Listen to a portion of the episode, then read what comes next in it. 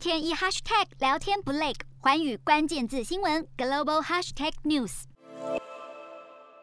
德国进入红绿灯三党联合执政新政局，由肖兹领衔担纲总理一职，社民党、绿党及自民党合作，筹组德国首次三党联合政府。执政十六年的梅克尔时代正式画下句点。不过，肖兹也表示将会延续梅克尔路线，持续提升德国在地缘政治的角色。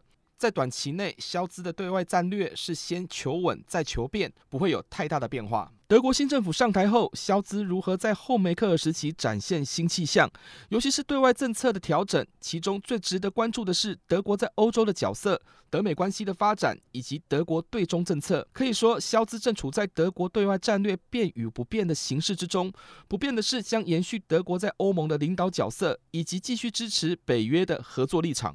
无论是德国的旧政府或新政府，针对德国在全球定位的设定几乎是大同小异，维持德国的区域地位以及增加国家影响力，无论谁执政都是不变的基调。换言之，肖兹会延续梅克尔外交上的大部分做法。不过，这并不意味德国的对外布局是玫瑰萧随，毕竟肖兹必须遵循联合执政协定来自其他两党的约束。外界都在观察肖兹是否会延续梅克尔的务实路线。他曾对外表示将会对中国与俄罗斯。采取强硬的对策，尤其是在民主与人权的议题上，德国不会无视或避谈威权的侵害行为。虽然肖兹不必然会对中国采取对抗的竞争态度，但可以确定的是，肖兹会把过去梅克尔对中国的保持接触调整为有限接触。而针对德美关系上，肖兹除了强调会继续支持北约合作以及强化跨大西洋伙伴关系之外，他也对美国推动民主国家合作表示赞扬，甚至强调自由、民主、法治和人权对同盟的重要性，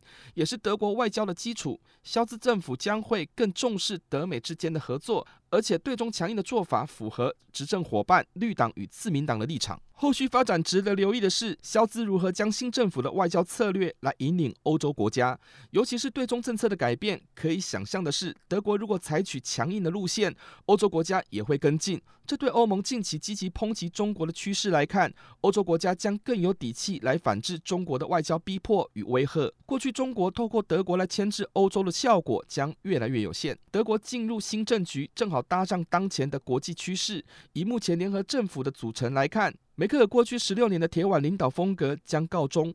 萧兹虽然接班坐上国家元首的宝座，但仍必须遵守三党共识，以及尊重绿党与自民党在外交上的强硬立场。对台湾来说，萧兹的施政蓝图中写入台湾，这当然是好事一件。